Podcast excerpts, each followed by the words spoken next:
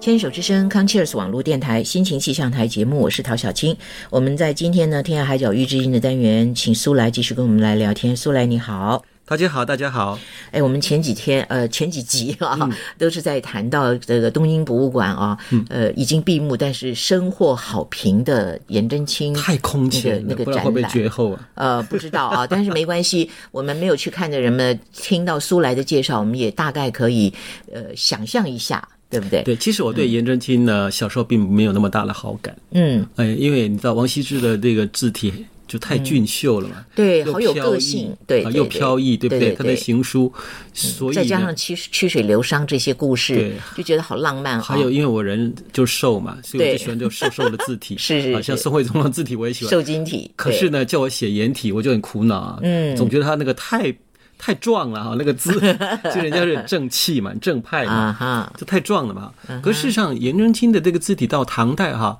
它其实是呃奠立了这个也这唐代的那种恢宏的气象啊，嗯跟东晋时代的那个呃王羲之是不太一样的。嗯所以这次的东京博物馆的展览，其实就是给王呃给颜真卿一个一个很重要的一个位置，就是说，对他是超越王羲之的，嗯嗯啊，这唐代的一个一个书法体的一个。啊，就从他之后又承先又启后，所以为什么把它做一个焦点是这样？嗯是就是所以是他必须跟台北故宫借到这一件才行。嗯嗯那听说策展人是花了十年的功夫，是他一直就梦想着要完成这个，是呃所以才会让哇，几乎海内外所有东西能能够借的全部都借来了哈。嗯哈，那事实上呢，呃，很多朋友去看的时候都不知道啊，那现场除了展出这一件之外，它有一个区也是特别把颜真卿历来的书法的碑帖。都弄出来的，因为我们知道颜真卿的文稿哈，只剩下大概就剩下这个稿了。嗯嗯嗯啊，呃，就做纸本的东西已经都没有了。我们这每一次临帖的那些多宝塔碑，那些什么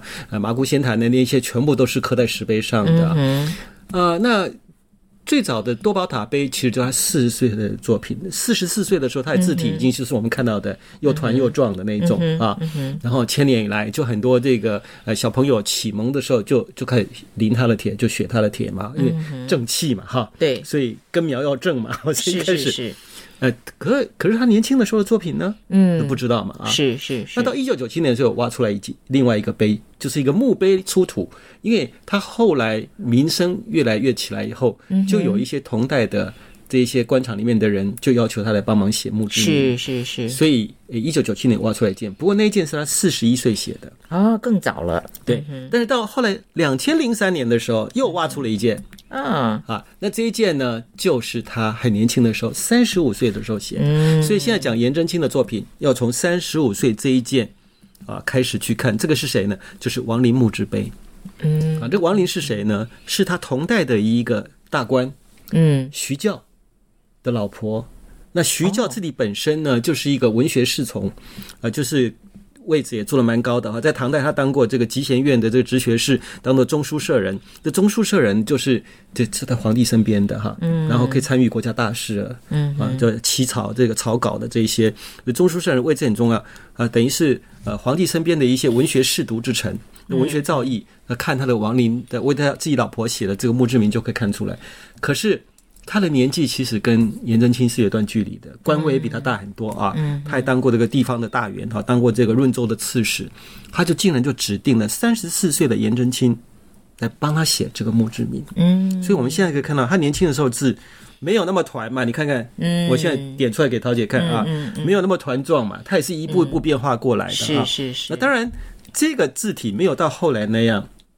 就说没有那么团壮，它风格逐步的在形成当中哈，有那个样子，但还是比较润一点的哈，比较年轻一点啊。那我要说的是，三十四岁的颜真卿，当当时他的职务是什么呢？你要知道，他可是进士出身呢、嗯科举考进去的，不容易啊。那他进去是担任秘书省的著作局的教书郎，官位是从九品，其实是个芝麻小官，嗯哈、是芝麻小官。可是唐代的很多诗人，我查了一下，都担任过教书郎这个职务，比如说白居易啦。啊，写边塞诗的呃边塞诗的这个王昌龄啦，嗯啊李商隐啦啊这些人全部都当过教书郎的位置，教书郎这个位置哈、是小官，嗯，然后是个闲差，嗯它其实就是点教书籍，看有没有什么错字。 所以这些诗人进去，我都怀疑是不是，嗯，因为这比较闲差，所以他们进去是不是就有空在写诗？ 对啊 嗯哼，那你看，两个人不论年纪、官位，都是有差距的。嗯可是因为他们工作的地方很近嘛，嗯啊，在大内嘛，嗯嗯所以徐教呢，我们必须说他是慧眼独具啊。他嗯自己的老婆死了以后，他就要求，他就写了一篇文章呢，要求颜真卿，你帮我用你的书法写出来，然后是找人刻成一个碑。所以这是目前我们看到的，呃，就最早的颜真卿三十五岁的一个作品。嗯那呃，其实两千零三年出土的时候，还有出土了徐教的墓志铭嗯啊，就是就后来这是一个夫妻同葬穴，啊，所以 OK 嗯出土了两块呀。所以你知道去看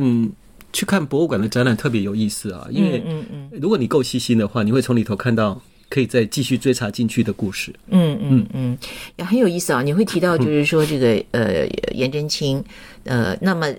我们来看他的祭侄文稿，那个时候是几岁啊？他他祭侄文稿，他写这个呃，祭侄文稿年纪已经很大了。很大了啊，对就是已已经经是晚他年的了，晚年的时候，已经是晚年了，已经是晚年了，因为你是安史之乱了嘛，是是已经是晚年了是是嗯他是，他等于是看过唐代最繁华的时候，在开元天宝年间，他是开元年间的进士，嗯经历了天宝的这个繁华，那天宝十四年就安史之乱了，对，啊，然后就是你知道后来他就是。就是因为那个平原平平原城的这个事情，所以才有祭侄文稿嘛。嗯，然后后来他就死，他的死也是另外一个故事。就唐肃宗的时候，哎，嗯嗯嗯，好的，所以呃呃，这个你刚才的这个故事里面，就让我们知道说，呃，从晚年的时候的这一个呃传世之作啊对，再推到前面去，呃，我们就可以看到说，哦，其实到后来出土的，在他三十四岁的时候，就有人非常赏识他的书法。对对不对？就请他来帮他的亡妻去写他的墓志铭对啊。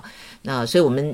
目前可以看到的，他最早的呃作品就是就三是十这一四届岁的，呃就是亡灵墓志，哎对三十三十五岁，三十五岁。那么在之前还有什么，我们就不知道了。现在完全不知 道，那也可能之前他名气还不够啊。啊那总之就是这个徐教慧眼独居啊，就你看得出来这个年轻人了不起啊。嗯嗯嗯，啊，但但没有想到后来他就变成书法大家嘛，是是是，就是一代宗师啊，嗯嗯，对，是这样啊。千年以来就是学子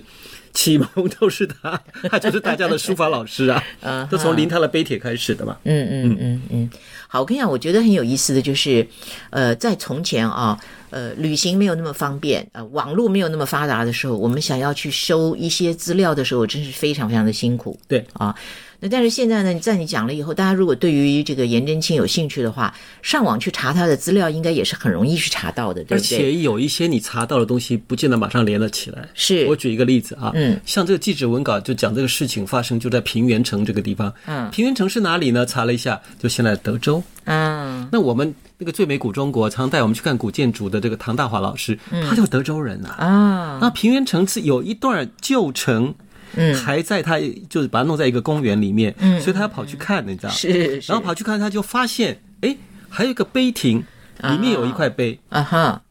就是呢，以前平原这个地方啊，嗯呃，颜真卿去当过那个边的地方官，嗯，然后那边有一个东方朔的庙，哦所以，他去听说有个东方朔庙，那个是汉代名城嘛，是，他听说有个东方朔庙，他就去拜，嗯哈，拜了以后呢，以前就有人去参拜的时候写了一个赞。就是是，赞东方朔，东方朔赞，嗯，所以他就把那个东方朔赞用他的书法写了一遍，啊，所以那个碑呢，哦，而且那个写的人好像是呃，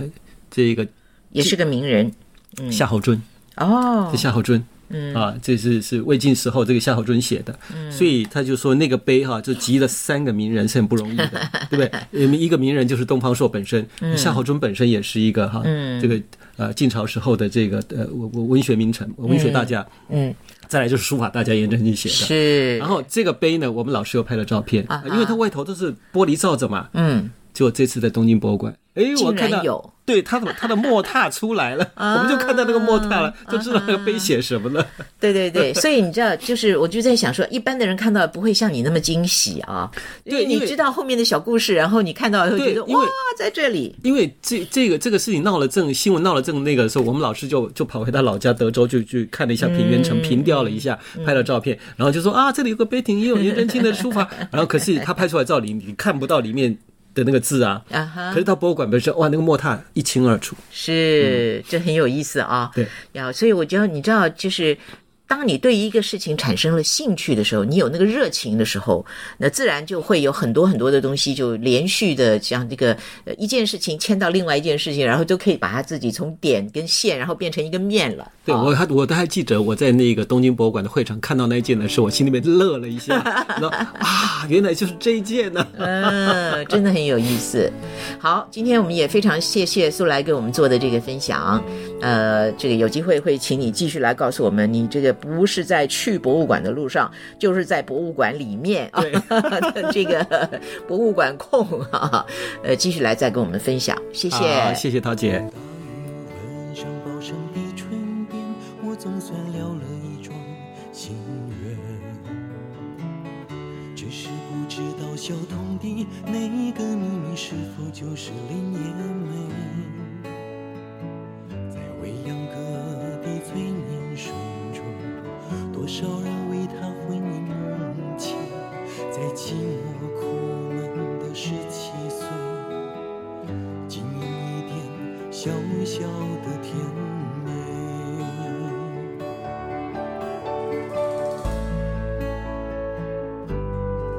我的朋友，我的同学，在不同时候流下同样的眼泪。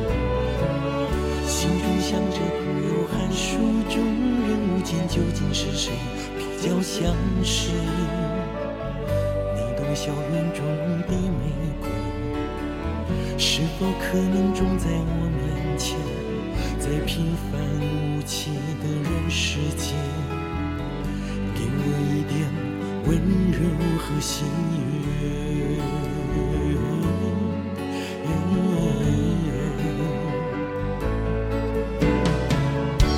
你知道你在寻找你的林叶梅，你知道你在寻找你的通宵线，你知道你在，你知道你在，你知道你在寻找一种永远。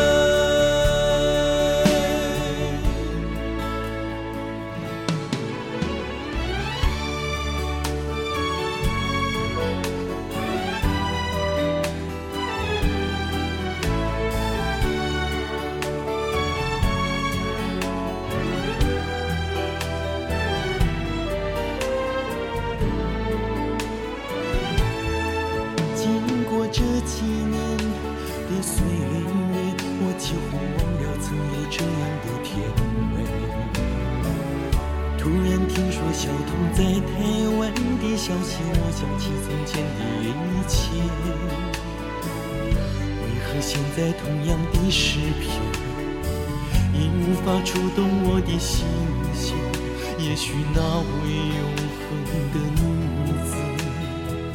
永远不会出现在我面前。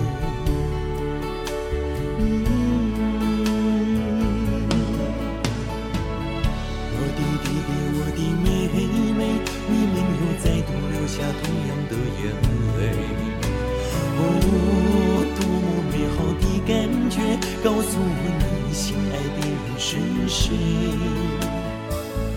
多么盼望你们有一天真的见到你的林叶梅、五宝生和童小仙，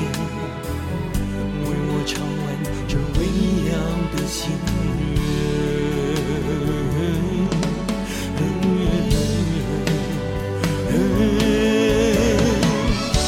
你知道你在寻找你的林叶梅。你知道你在寻找你的通宵线，你知道你在，你知道你在，你知道你在寻找一